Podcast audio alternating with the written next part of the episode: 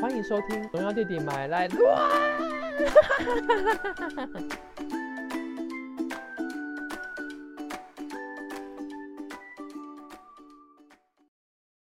荣耀弟弟讲怎样，就是爱讲互你知影。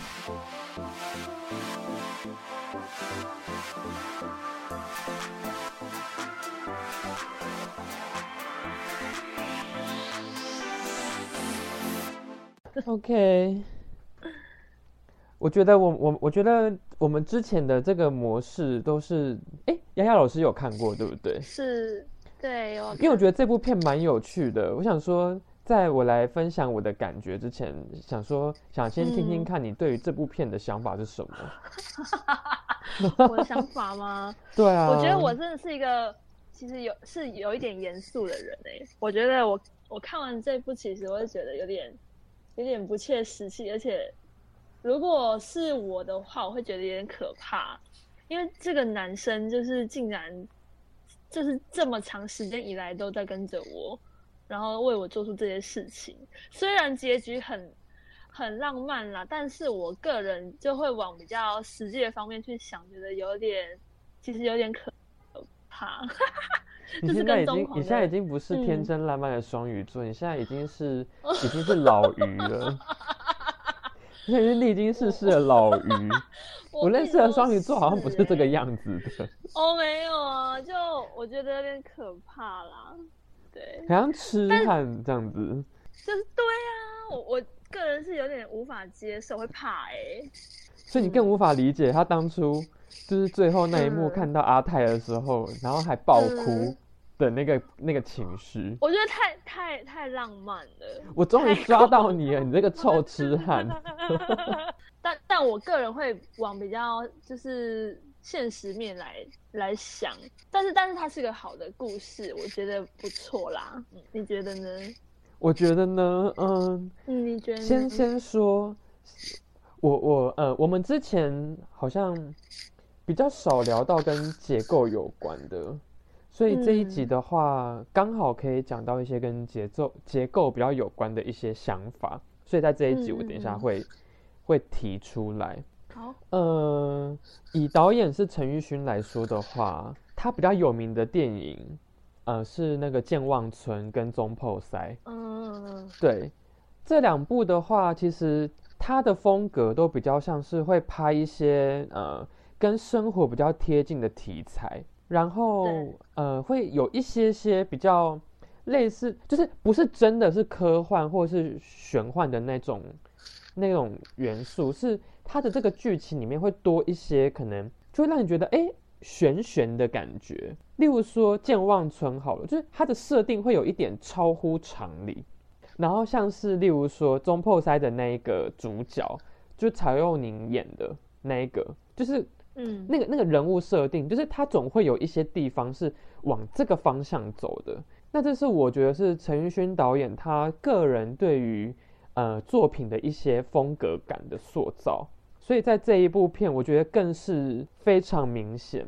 呃，不管是人物的设定，就是他总是有一种有点 too over，然后又好像你可以 接受。其实我一开始在看这部片的时候，我真的很受不了，因为我。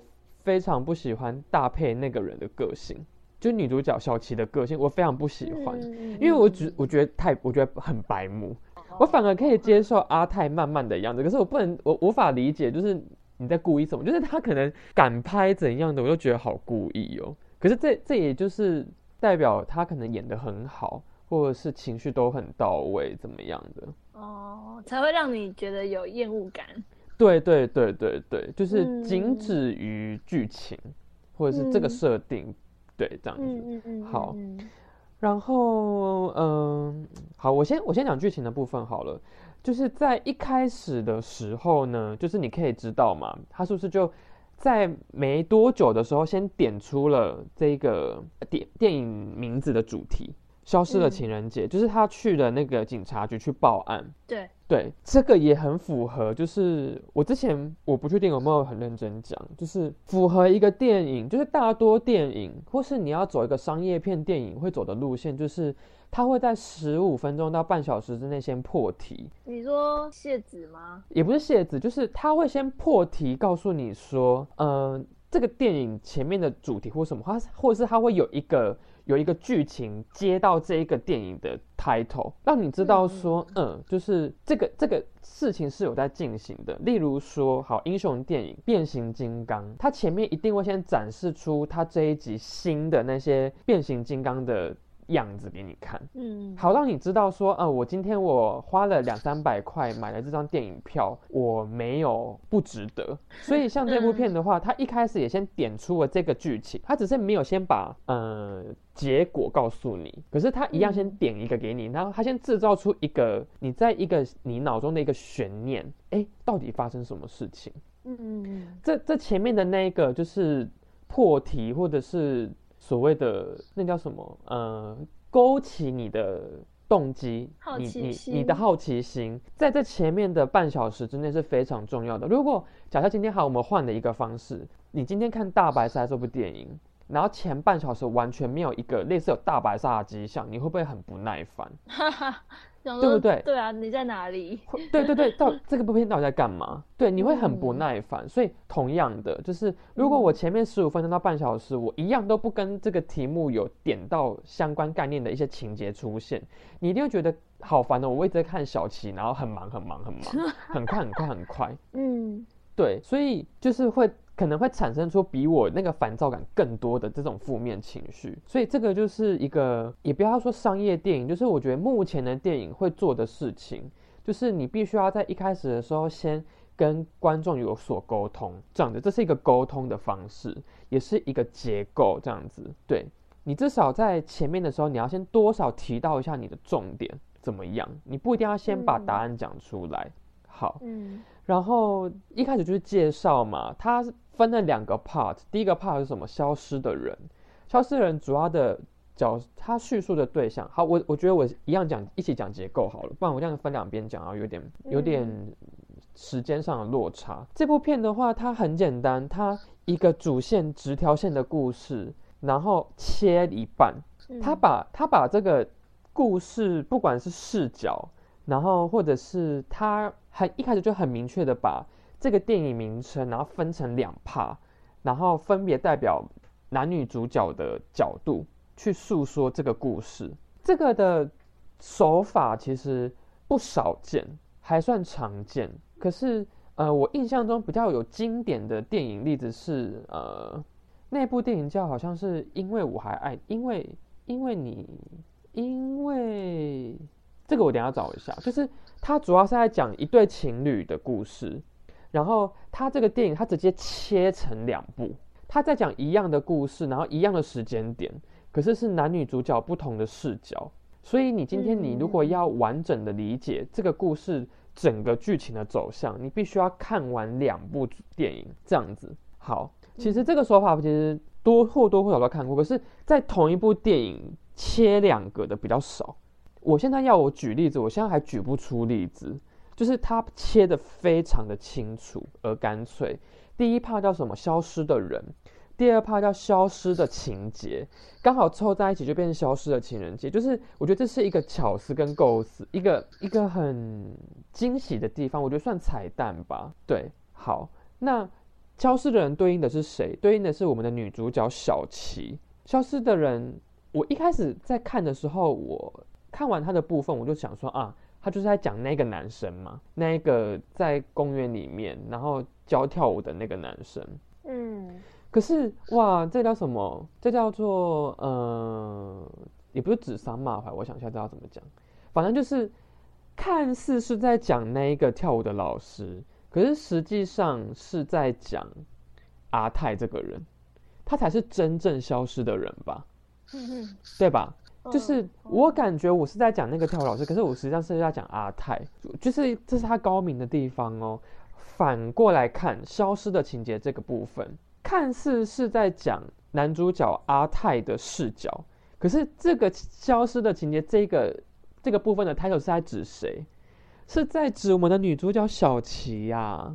嗯，这部这部电影它在一开始结构的部分，然后以及人物塑造、个性等等的，都采取阴阳结合的模式，就是你不能只看一边，对，还要阴阳调和。男女滋阴补阳什么？我要讲什么？反正就是，反正就是你两个要一起看，你才可以完整的看完，才会完整。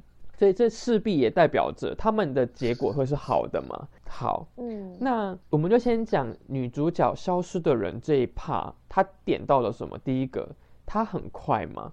做事情都很快，很快，很快。好，那在这样子的状态下，其实他用了一种比较诙谐、轻松、幽默的方式。我觉得这也是符合陈奕迅导演一贯会使用的方式，就是他不会用一种很悲伤的模式去讲悲伤的事情，他反而是会用一些比较轻描淡写，或是可能什么三八花吹喇叭这种，就是这种很诙谐幽默的包装下，然后去讲一个。感觉没那么开心的事，所以在这个地方，在这个这一个模式底下，我看到的是什么？就是其实对女主角来说，对小琪来说，她爸爸的离开是不是让她耿耿于怀？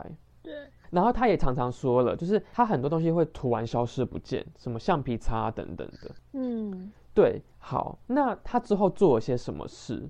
她每天在邮局上班之后会做干嘛？就是把那些退回去或是没有寄出去的信，然后拿来翻拍，变成好像是自己的幸福感。他因为害怕失去，所以才营造出属于个人的幸福感。然后，就算今天有人误信他，他可能可以去国外玩干嘛的，很棒怎样的，他好像也不以为意，他在骗人，对吧？嗯。他还是回答说谢谢什么的，回答那个就是他一直都不知道是他妈妈关注他的 那个账号，Amy，Amy，Amy，对。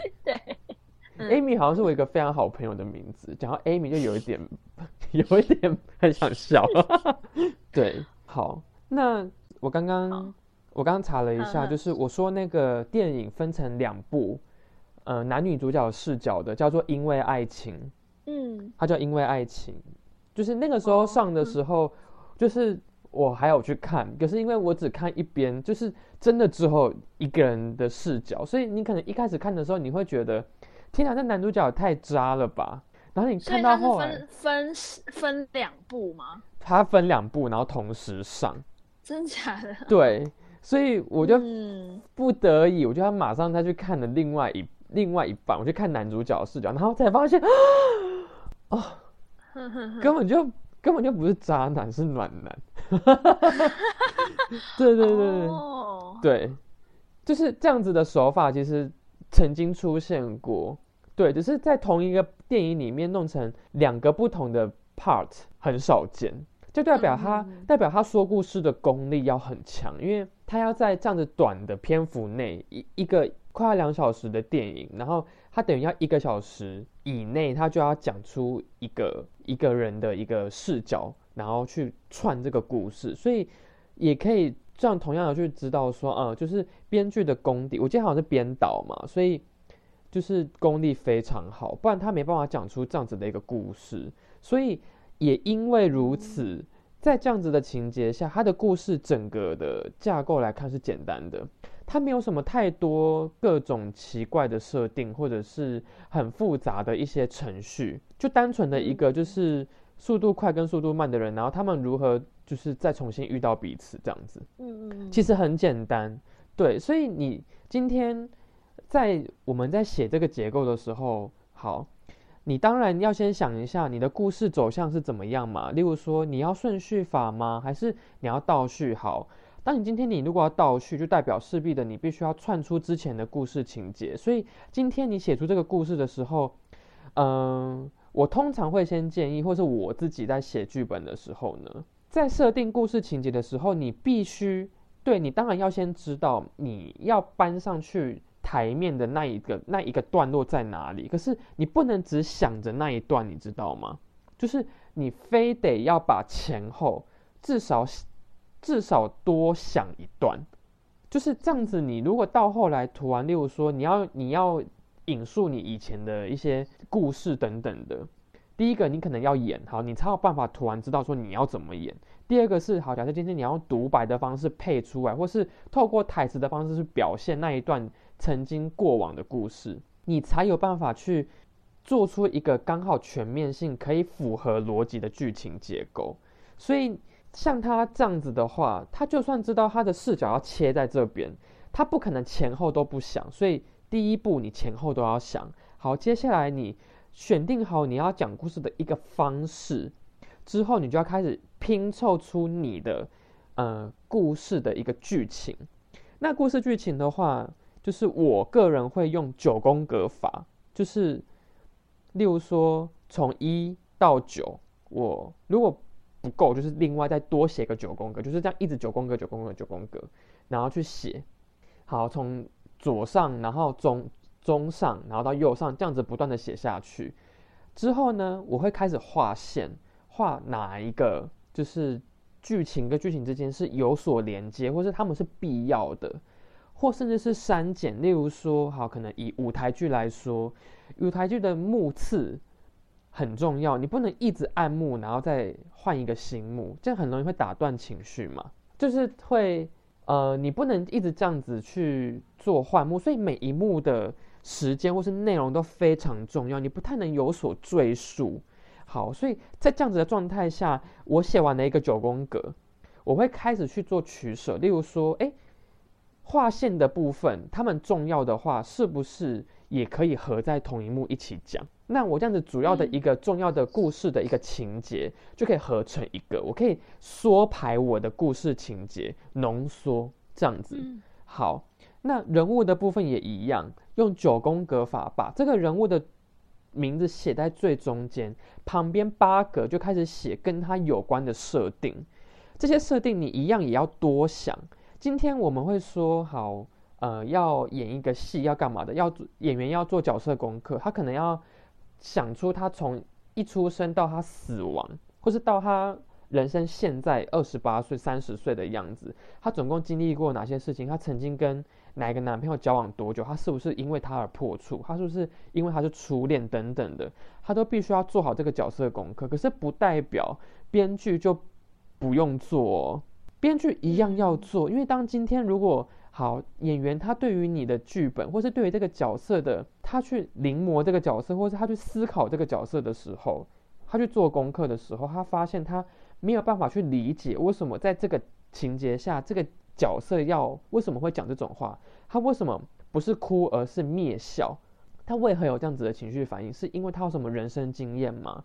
这个时候你才有办法去回答你的演员，而不是跟他说我不知道。对，所以就是我觉得这也是一个很好学习的一个方式，就是你把一个简单的故事，然后透过不同的。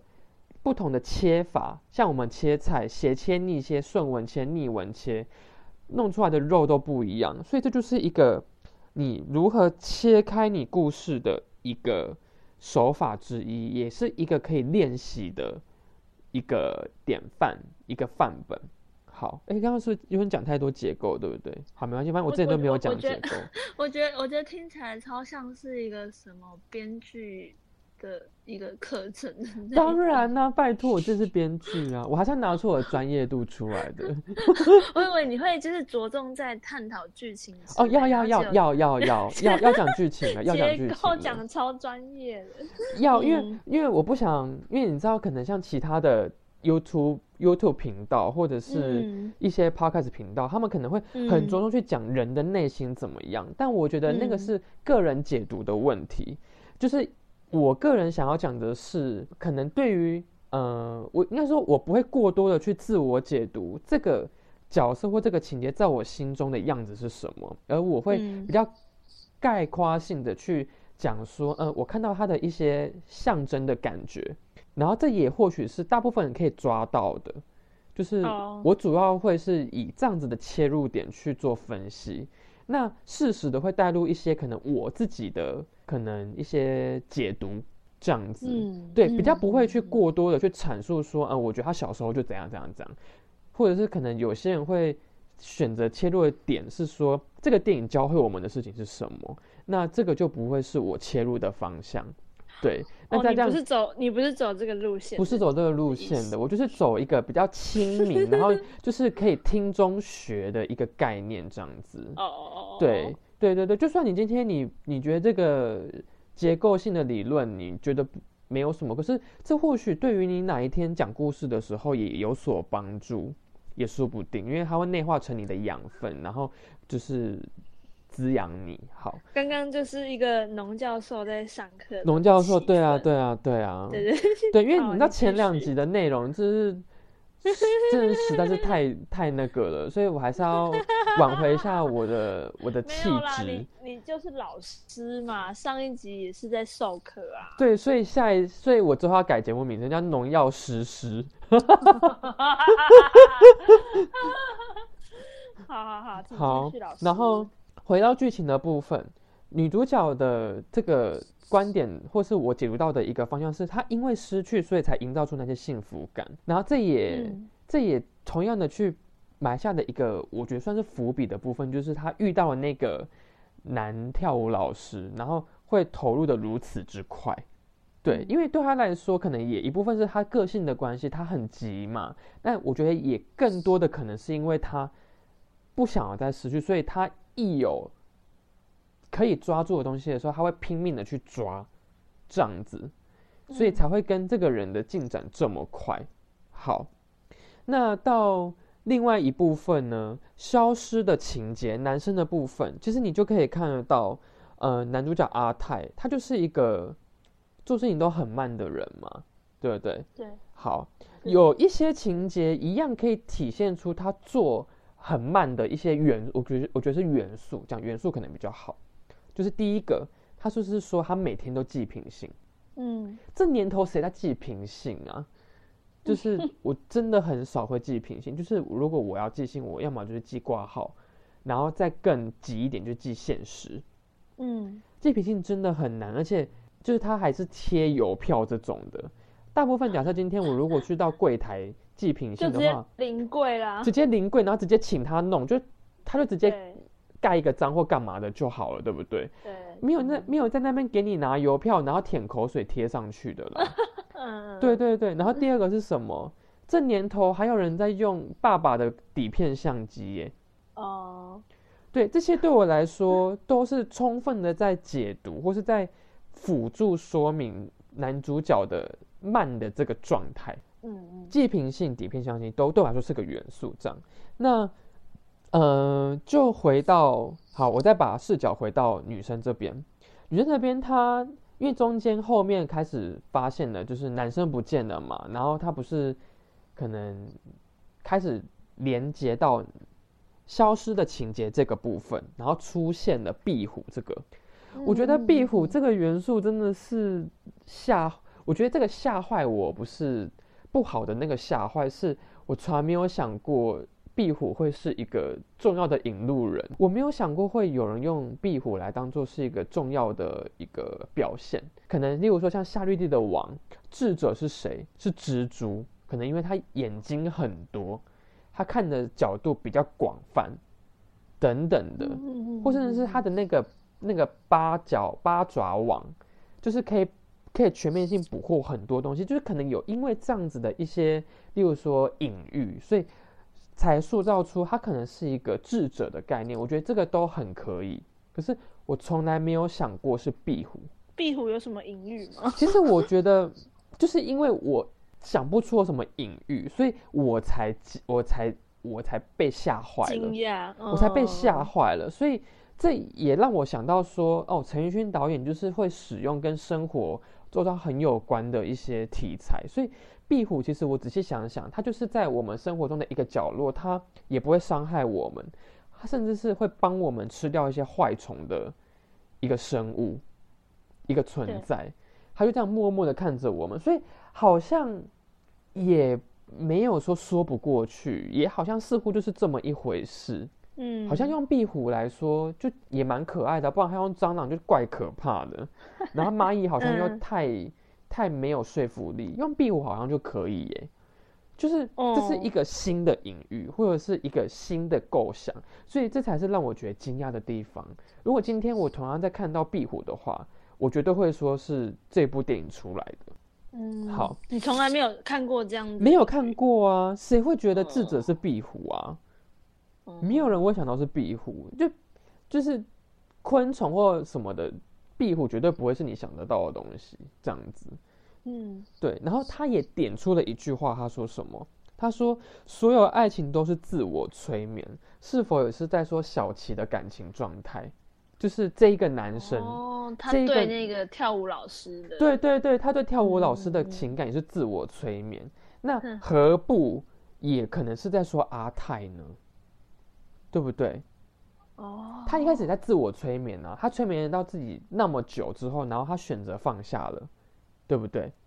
嗯，可是这个。”这个放下之后是有结果的嘛？可是这句话就是非常的一针见血，到不只是在讲女主角的状态，也同时在暗指男生的状态，他的感情也是一样，在自我催眠啊。他催眠自己那么久，他他记得他记得那些信到那个邮筒里面这么多年，嗯，结果他选择清醒了，对吧？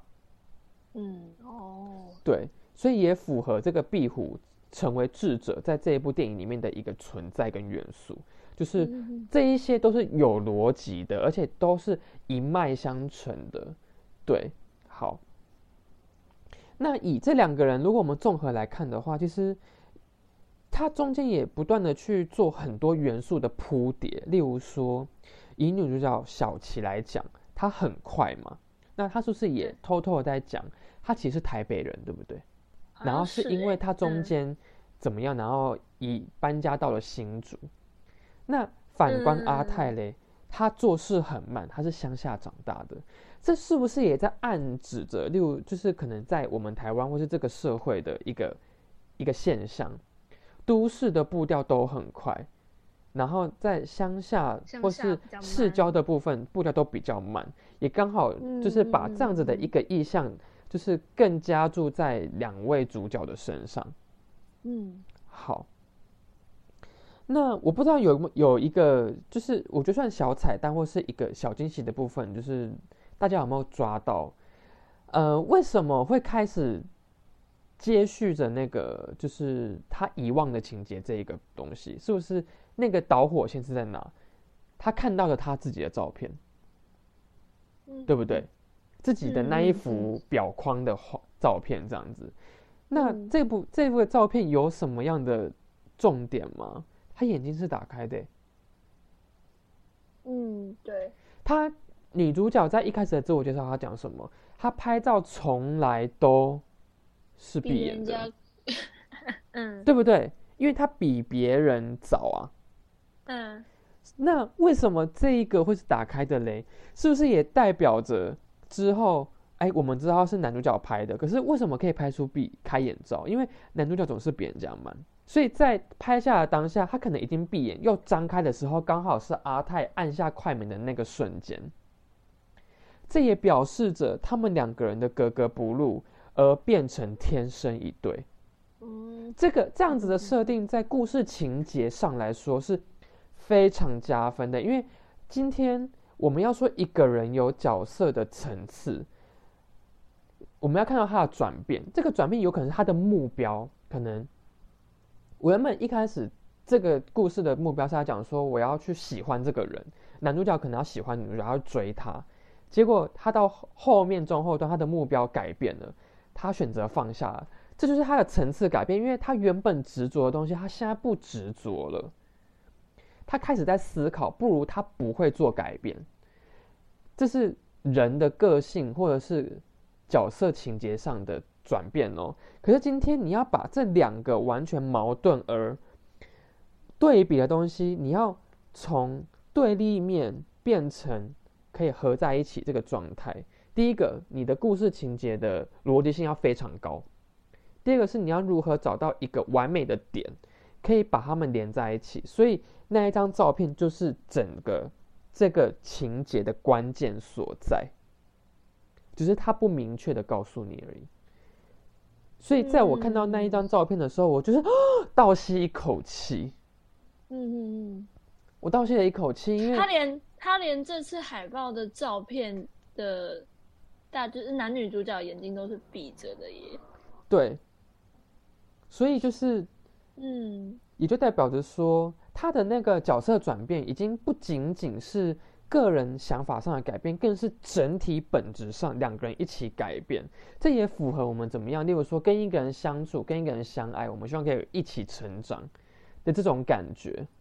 对，这就是我认为这个电影或者这个故事说的好、说的成功的原因之一。对，而且而且，你有发现这部片埋了很多彩蛋吗？你是说演员吗？像一些数字啊，公车上的什么张老师专线，我不知道你有发现。张老师专线，嗯嗯嗯。还有什么男主角开的那个公车的那个公车号码？我想想看有什么。好啊，这是一个谐音呐，我现在有点忘记。然后还有那个他的那个信箱的钥匙的数字。我说，我现在是在看我那时候做的笔记，不是零三八吗？好像哎，那个钥匙吧，对，就那时候第一次看，印象蛮深刻，是这些数字，就是会让人觉得，哎，这这部这部戏里面有蛮多这样的小彩蛋，蛮有趣的，就是一些谐音梗等等的，嗯嗯嗯嗯嗯，对，所以这个就是也就代表，就是也符合，我觉得我前面所。前面那几集所讲的，就是这才是一个，就是我认为好的电影该有的一个方式。你你今天你想买一个彩蛋，你不是埋在那边没人看见呐？你想要讲一个什么样的隐喻，不是放在那边没人懂这样子？你用一个这样子的方式，是否可以增加你的层次？势必可以，就跟你要不要在你的身上带饰品是一样的概念呢？你不要戴了，然后又让人家看不到。你不要打耳洞，然后戴透明耳棒。那你干嘛戴耳环嘞？对不对？嗯。所以就是一样的意思，就是今天就算他用一些可能相对来说比较粗浅，大家都一目了然的这个东西，可是你换一个方式讲，你不直接的说，也会让他觉得有惊喜感。我觉得这样子就是一个很成熟的说话方式，而不是拐弯抹角。对。所以，以这个电影的导演来说，你可以就可以知道，他是完全相信我们所有的观众不是笨蛋的吧？